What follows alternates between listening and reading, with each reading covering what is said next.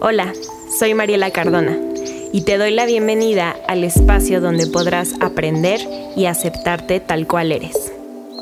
Date un respiro para conectar contigo.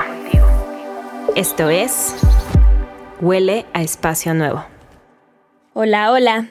Bienvenidas y bienvenidos a un capítulo más de Huele a Espacio Nuevo. Para los que aún no me conozcan, yo soy Mariela Cardona y estamos en el segundo capítulo de esta bellísima segunda temporada, el arte en nuestras vidas. Oigan, pues qué manera de arrancar esta nueva temporada, ¿no? La verdad es que escucho y escucho el capítulo pasado donde estuvimos con Adrián platicando acerca del arte y cómo lo abordamos desde una esencia completamente personal, íntima, desde un lugar completamente vulnerable y sin tratar de buscarle un sentido, objetivo o explicación, simplemente entendiendo que el arte se tiene que vivir. Y wow, la verdad es que me quedé sin palabras, me quedo sin palabras de, de, la sabiduría compartida que tuvimos en el capítulo pasado. Y si aún no lo han escuchado, en verdad vayan a escucharlo, les va a encantar. Y pues hoy me toca aquí estar con ustedes dialogando y reflexionando acerca de la vida. Creo que comienza a ser costumbre que el segundo capítulo sea solo mío, pero justo quería compartir con ustedes un poco de lo vivido en estas semanas. Hay momentos en el que la vida te regala muchas experiencias extraordinarias. Y siempre llega ese momento en el que te da una bofetada la vida para que te caigas y te revises una vez más. Comiences a cuestionarte o tal vez a buscar conectar contigo una vez más. Justo hablaba con mi terapeuta que hay veces en la vida en la que comienzas a vivir sin tantos problemas, como si vivieras en una hermosa película. Siento que me lo imagino tipo con el cielo despejado, el sol pegando con todo, ya saben, y de esas veces que piensas que pues todo es surreal. Entonces comienza a llegar esta pregunta latente. ¿Cuándo llegará la tormenta? Esa tormenta necesaria que necesita tu jardín para seguir floreciendo y creciendo.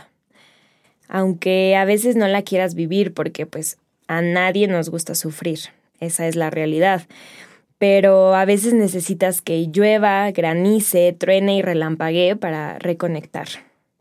Y justo esto, esta pequeña tormenta me pasó en estas semanas pasadas. Y no sé ustedes, pero yo, cuando estoy sumamente triste, nostálgica, incluso hasta cuando estoy enojada, lo que más amo hacer es ver películas, series, escuchar música, ir al teatro, leer, escribir, crear danza. Vaya, hay tantas cosas que le dan tanta paz y apapacho a mi corazón y sobre todo que me ayudan a salir de la mente porque siempre que pasa algo en las, en las relaciones familiares, de amistad, de amor, que tienes algún problema en tu trabajo o en tu escuela o lo que sea que haya salido mal en tu día, la mente es la que toma el control de la situación. Y está ahí todo el tiempo dando vueltas, buscando soluciones, formas de haber actuado diferente, de cómo pudiste haber elegido distinto para que no salieran mal las cosas. Y en realidad siento que no nos damos cuenta pues de que eso ya pasó, que es algo inevitable. Hacer de diferente forma las cosas es algo inevitable, porque pues la acción ya sucedió. Pero la buena noticia es que sí tienes la posibilidad de elegir distinto en tu presente. Y para mí no hay mejor solución de sanar y volver a conectar conmigo, con mi cuerpo y mis emociones que a través del arte. Por eso, en esos días, decidí correr al teatro. Me senté en esas butacas a admirar el talento artístico y compartido de la gente que está arriba en el escenario y conectar a través de las historias que cuentan, a través de su cuerpo, su voz, su música y su corazón. Al día siguiente comencé a escuchar música para conectar con mis emociones y dejarlas fluir porque hay veces que las lágrimas, los gritos e incluso la alegría no salen por sí solas. Hay veces que necesitas un empujoncito que te ayude a reconectar con tus emociones y sentir y escuchar las vibraciones de tu cuerpo, a escucharlo. Ese empujoncito para mí siempre es el arte. Y para los que nos dedicamos a ello es tan hermoso convertir todas esas situaciones en piezas maestras porque, porque sí, esos son. Son piezas extraordinarias que se convierten en una pintura, en una foto, en una película, serie, canción, coreografía, y que cuando salen de lo más profundo, honesto y vulnerable de ti, y las logras ver por fuera de tu cuerpo, convertidas en algo tangible, la liberación que se siente no solo en tu cuerpo, sino en tu corazón, hace que valga la pena todo lo vivido. Y creo que no solo hablo por los y las que creamos, sino por aquellas personas que somos partícipes de esas obras maestras. Aquellos que vamos al cine y al teatro y de manera empática y compasiva conectamos con las historias y personajes. Por aquellas y aquellos que escuchamos una canción o bailamos alguna coreografía y volvemos esa letra y esa historia dancística nuestra. Por aquellos que leemos una novela o vemos una pintura y nos volvemos el personaje principal. ¿Tú ya te habías dado cuenta de qué manera y de qué forma el arte te sana e impacta en tu vida? Siento que a veces damos tantas cosas por hecho Damos por hecho que para muchos es nuestra forma de trabajar y sobrevivir en este mundo capitalista. Damos por hecho que existe el cine, el teatro, la música.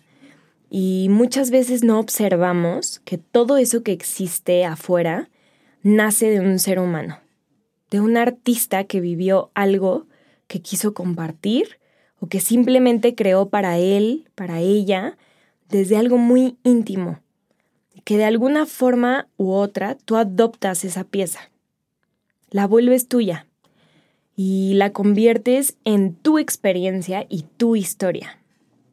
Me parece que es una forma muy hermosa de compartir y de conectar entre personas. Me parece muy mágico cómo a través del arte le puedes decir a alguien que no lo puedes olvidar o que es la persona más importante y especial de tu vida cómo puedes escribir una carta a través de una coreografía y, no solo en temas de amor, ¿saben? Sino también cómo puedes decirle a alguien que ya no quieres que exista en tu vida o conectar con una pintura, con tu tristeza más profunda. Vaya, siento que el arte es una forma de expresión, una versión extendida de ti que te ayuda a expresar lo que a veces no sabes decir con palabras o que no sabes interiorizar. Y simplemente te ayuda. No sé cómo, pero te ayuda. Siento que si en algo somos expertos los seres humanos es en juzgar. La verdad, no sé si se ha vuelto un hábito, tal vez una construcción social. En realidad no lo sé, pero lo vivo a diario, no solo conmigo, sino con mis estudiantes, mis relaciones, etc. Les comparto que hace algunos años, cuando estaba en la carrera, muchas veces me paré en un salón de danza, en un ensayo, a juzgar mi trabajo. Si estaba bien hecho o no, si le iba a gustar a mi director lo que hacía, cómo lo hacía, si era suficiente, si era la mejor. Y hubo un momento en el que esa experiencia dejó de ser para mí y comenzó a ser hacia los demás y para los demás. Y cuando hablaba con Adrián en el capítulo pasado y decíamos que pues al final la gente no tiene la obligación de corresponder ante tus obras de arte, ante tus canciones, composiciones, etc. O sí, sí te, o sea, sí, sí te corresponden, pero hay veces que eso pues no es suficiente o sientes un vacío por dentro. Y me hizo reflexionar porque al final del día uno no tiene control sobre los demás o sobre lo que hagas o no hagas. Y para mí, un claro ejemplo de ello, pues es este podcast. Al final, no lo sé si tú que estás escuchando te gusta o no, o con qué objetivo lo, lo escuchas, pero para mí el poder hablar y estar de este lado del micrófono, compartiendo, escuchando, cuestionando, aprendiendo, me hace inmensamente feliz. ¿Qué importa cuánta gente o no lo escuche? Al final, pues está llenando un espacio en mí. Y siempre trato de decírselo a mis estudiantes cuando les doy clase. Siempre les digo, no bailen para impresionarme, no bailen buscando ser el mejor bailarín o bailarina, bailen para ser una mejor versión de ustedes. Bailen para expresar, bailen para conocerse, bailen por bailar, o sea, ¿qué importa lo que opine yo los demás? Simplemente háganlo porque sienten una satisfacción. Bailen por sentir vida. Así es que hoy los y las quiero invitar a que hagan lo que hagan, bailar, cantar, pintar, dibujar, escribir, actuar, tomar fotos. A ver, lo que sea que hagas, date la oportunidad de hacerlo para conocerte, para sentirte, para conectar contigo. Aprende a escuchar tu cuerpo, tu mente, tu voz. Date la oportunidad de realmente sentir qué, qué, pasa en tu cuerpo, ¿saben? Cuando, cuando haces esa actividad o cuando creas algo, antes, durante, después. Hazlo desde un espacio íntimo, únicamente para ti. Y descubre, Descubre qué es lo que encuentras en ti. No estoy diciendo que el arte tiene que ser únicamente para sanar o para sentirte bien. Estoy tratando de invitarte a ver desde otra perspectiva la forma en la que ves tu día a día. Siéntate en un teatro a simplemente admirar y ver qué está sucediendo del otro lado sin tener que juzgar si está bien hecha o no la obra, si eres o no mejor que el otro, si le entendiste o no. Simplemente observa desde otro lado y a ver qué pasa. A ver qué pasa en ti, en tu cuerpo, en tu alma y en tu corazón. Tal vez ese sea o no el arte de vivir. Ojalá hayas disfrutado de esta reflexión. Si estás escuchando este capítulo en Spotify, eh, no dudes en seguirnos, si lo estás escuchando en Apple Podcast, de suscribirte para que no te pierdas ningún capítulo.